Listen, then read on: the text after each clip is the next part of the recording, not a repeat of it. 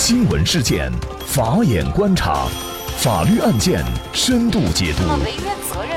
传播法治理念，解答法律难题，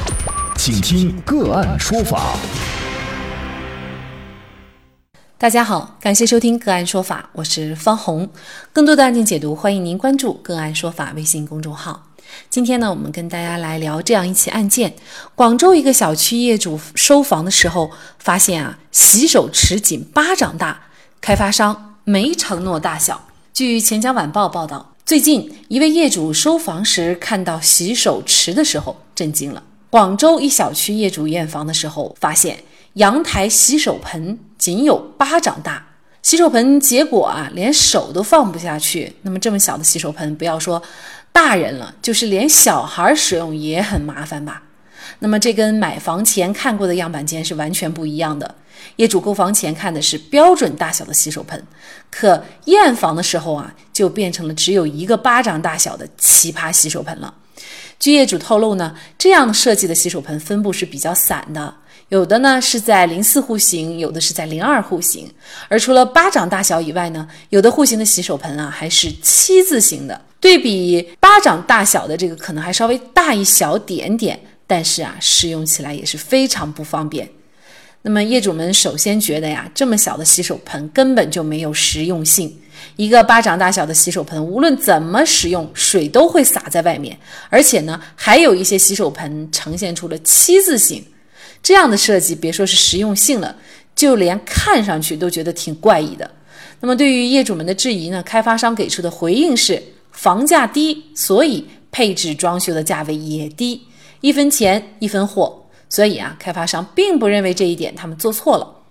那么，业主们质疑的第二点是啊，当时在购房前呢，大家也都是看过样板间的，样板间的洗手盆是正常的。而现在收房的时候，洗手盆就是这种情况，这难免让业主感觉自己被欺骗了。那么对此，开发商就给出了解释，让业主们就更加愤怒了。开发商说呀，这些业主买的房子是他们的三期楼盘，而开放的样板间是二期的楼盘样板间，所以呢，有差距也是合情合理的。除此以外，开发商还振振有词说，业主买的应该是他们的现在开发的板房呢，是他们的三期，完全是两个不同的产品啊，他们定价也不一样。那么三期房子的定价本来就比二期要高，所以肯定要大一些。二期的盆呢要小一些，因为样板房的定价比业主所购房屋定价高，所以配套产品呢也有所差异。那么是否这就意味着房价低？呃，相关的开发商的配套设备就可以在质量、面积上等等方面有所减损呢？开发商的说法是否合法？那么业主又该如何维权？就这相关的法律问题呢？今天我们就邀请上海段和段昆明律师事务所张莹律师和我们一起来聊一下。张律师你好，哎，你好。那么这个洗手盆只有一个巴掌大哈，嗯，甚至连一个巴掌你完全的放进去都很难的情况下，它根本就很难。起到洗手盆的作用啊，但是开发商对此呢还说的头头是道，很有道理。他举了一二三三条例子，比如说他说，呃，第一个价钱在那儿，你价钱低了就是这样。然后第二个，他觉得这个也不影响使用。那么最重要的，他就觉得是一分钱一分货哈。我们又觉得他的这种解释有点太强词夺理了啊。对于这种情况，到底开发商这边做的是否合法合规，业主又能否？主张开发商的责任呢？嗯，其实开发商的这种做法就是明显构成了一个违约，业主的话可以根据相关的法律规定去追究开发商的违约责任的。呃，因为尽管双方在合同中是没有明确洗手盆的大小或者是尺寸，但是消费者去参观样板间的时候。明显就是洗手盆是可以正常的使用，相关的尺寸呢也能够满足正常使用的这样一个标准的。在这种情况下，根据最高法院的相关司法解释，开发商的样板房其实是构成了一个实物的展示，而且实物的展示的话，对于消费者订立。购房合同，或者是对于那开发商房价的确定的话，都是有一个比较重大的影响。在这种情况下，实物展示是可以作为合同内容的一部分的。开发商的这种行为的话，是对于合同内容的违约，消费者是可以基于这个违约追究相开发商的相关违约责任的。嗯。那通常情况下，我们知道这个样板间它的构造，它不可能体现在合同里哈。那我们消费者也很少会去对样板间进行一个拍照留存作为证据。那么即便拍照留存了，那么样板间它使用的可能是实木的，但是现实当中可能是强化地板、合成地板，或者是说样板间它可能使用名牌的器具，但是它在装修的时候就会低好多个档次。那么事实上，这些通过样板间的一个照片是很难。来单独作为证据使用的是吗？嗯，对，因为照片的话，它可能是对于，特别是对于材质方面，它是没有一个明确的一个表示的。这就要求我们消费者一定要有这样的一个意识，就是到样板间参观的时候，要有一个拍照的这样一个意识。一个是对它的专修的专修设备的品牌要进行一个拍照留存，然后对它相关的。专修的整体的一个布局，然后比如说刚才涉及到的洗手盆的大小啊、尺寸呀，这些如果有照片留存，或者是消开发商发给消费者的一些宣传资料这样一个留存的话，对于以后我们维权的举证都是比较有利的。嗯，可能消费者要注重对这一块权益的一个取证和维护。嗯，材质方面呢，通过照片。另外的一个就是通过开发商发给消费者的相关的宣传资料，或者是消费者能够与开发商对于材质方面有一个明确的约定，体现在合同里面，这个是对于维权是最有利的一个方面。那么事实当中，事实上这个购房合同都是格式条款，你想往里加其实是很难的。对对，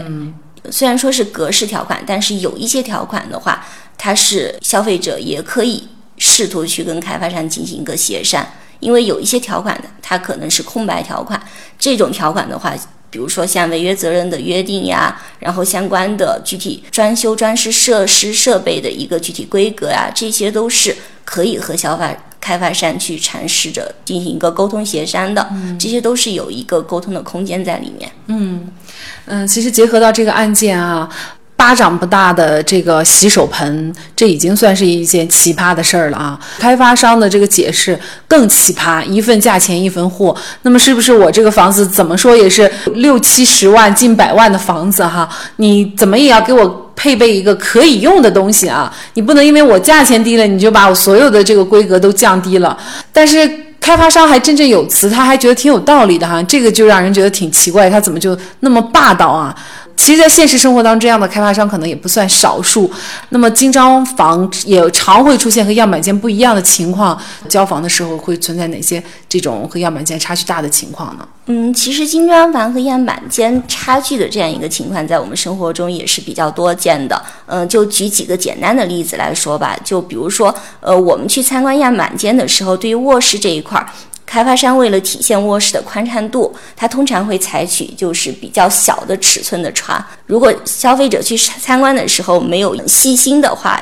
很有可能就是对这一块是有所忽略的。呃，像一般的案例里面会遇到这种情况，就是购房者购买了房屋之后才发现，比如说像房屋的卧室，它是不能够满足一个正常的使用需求的。就会遇到我刚才上面说的这种情况。除了对船的尺寸，它可能会做一些调整之外，可能对比如说衣柜呀、桌子呀，甚至窗帘，它都会。采取一个比较小的尺寸，这样的话，我们消费者如果不注意去参观的时候，它其实是给我们造成一个可以正常使用，甚至是比较宽敞的这样一个错觉的。所以，就是建议消费者去参观样板间的时候，一定要随身携带尺子，就是边看边量。这样的话，就是可以有效的避免这样一个视觉上的一个错位，给我们以后购房会造成使用上的一个比较不方便的这样一个结果。嗯，另外一个我们遇见比较多的情况就是，嗯，开发商往往他为了体现样板间的一个明亮度，通常都是开着灯的。在这种情况下呢，就是消费者去参观样板间的时候，我们可以把那个灯给关了，然后具体去看一下它的房屋的采光情况，特别是对于那个房屋的卫生间或者是厨房这部分的采光呢，更要注重。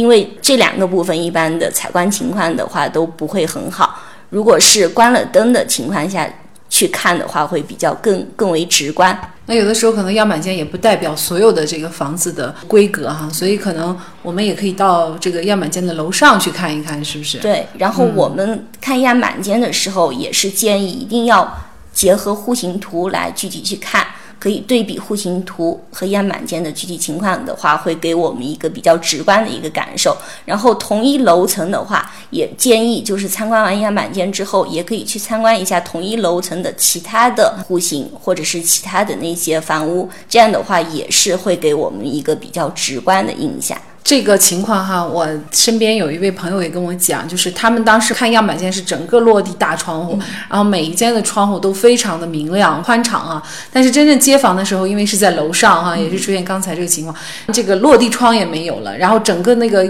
窗户它都比样板间的窗户要小有一半多哈，那就采光也受到影响。其实这种情况也还是非常常见的，对，会比较多见，所以一定要结合。房屋的户型图来具体去看这个样板间的具体情况，然后也要看一下它的楼上楼下的具体的户型的情况，这样的话会给我们一个比较直观的一个感受，也避免掉入开发商的所谓的陷阱。如果很有必要的话，那么我们带把尺子量，比如说量它的房间的这个具体的尺寸样板间。那有一个问题就是说，很多时候我们量的是我们自己的这个单方面的数据，那这个数据可能到时候开发商不承认呢。所以这个就是对于我们取证会有一个要求，如果可以的话，还是建议如果能量的时候有一个录像，那个肯定是对我们而言是最好的一个保护。如果是呃不方便录像的话，那量下来的一个具体的结果也要形成一个书面的一个东西，对我们以后的维权是很有帮助的。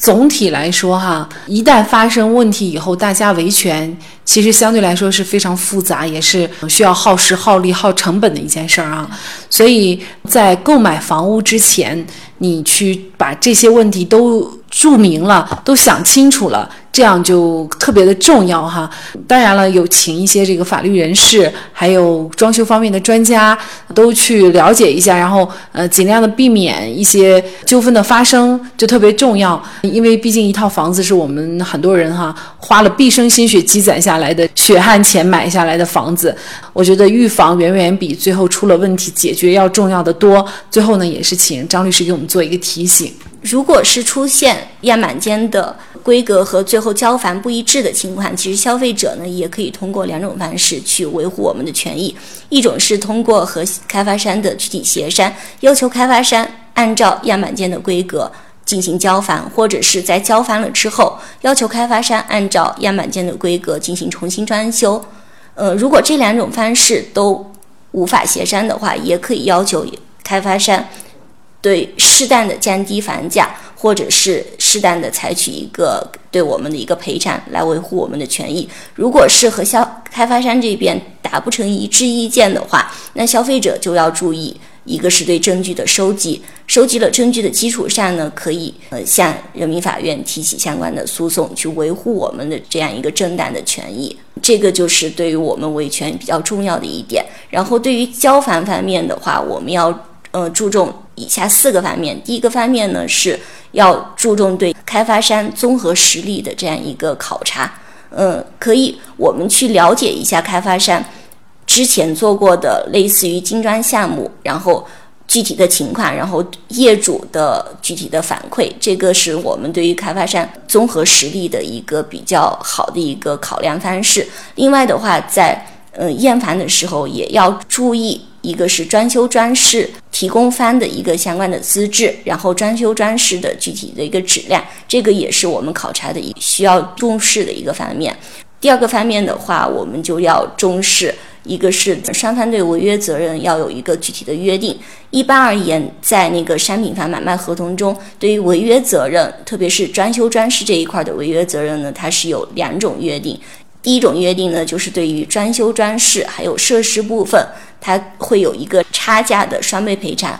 第二个方面呢，就是开发商与消费者自行的一个约定。如果我们采取的是第一种方式，那就在合同中一定要明确装修装饰的以及设施设备的具体的一个价格。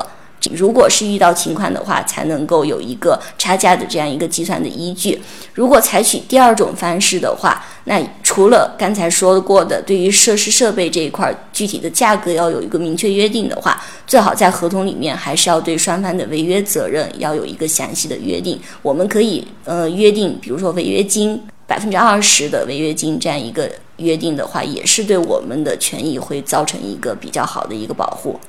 嗯。另外一个方面也是最重要的方面，可能是，嗯，交房的时候一定要注重对于房屋的一个现状的一个检查，比如说对于房屋的墙体啊、地板，还有相关的排水防水措施的这样一个检查，对于我们的权益维护也是比较重要的一个方面。大概就是以上的几种情况。那应该说，任何一家房地产商都是以盈利为目的的，这是可以理解的。但是如果盈利赚钱建立在强词夺理、霸道无理、丝毫不考虑购房者感受的基础上，就必须要为自己的无法无德行为买单了。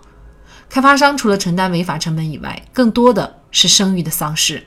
丧失了市场声誉，就等于失去了市场。任何一家开发商都是走不长的。而目前市场并不能淘汰所有的类似开发商，在这种情况下，消费者应该擦亮眼睛，请专业人士帮忙选房子、看合同。事前的谨慎总比事后的维权要轻松得多。好，在这里再一次感谢上海段和段昆明律师事务所张颖律师。那也欢迎大家通过关注“个案说法”的微信公众号，具体的了解我们本期案件的图文资料以及往期的精彩案例点评。另外，您在生活工作当中遇到一些法律问题，都欢迎您通过添加幺五九七四八二七四六七幺五九七四八二七四六七这部电话号码的微信号向我们进行咨询和交流。给大家提供法律问题解答的都是我们节目邀请到的嘉宾了，他们都非常的资深、专业和负责任。感谢您的收听，我们下期节目再见。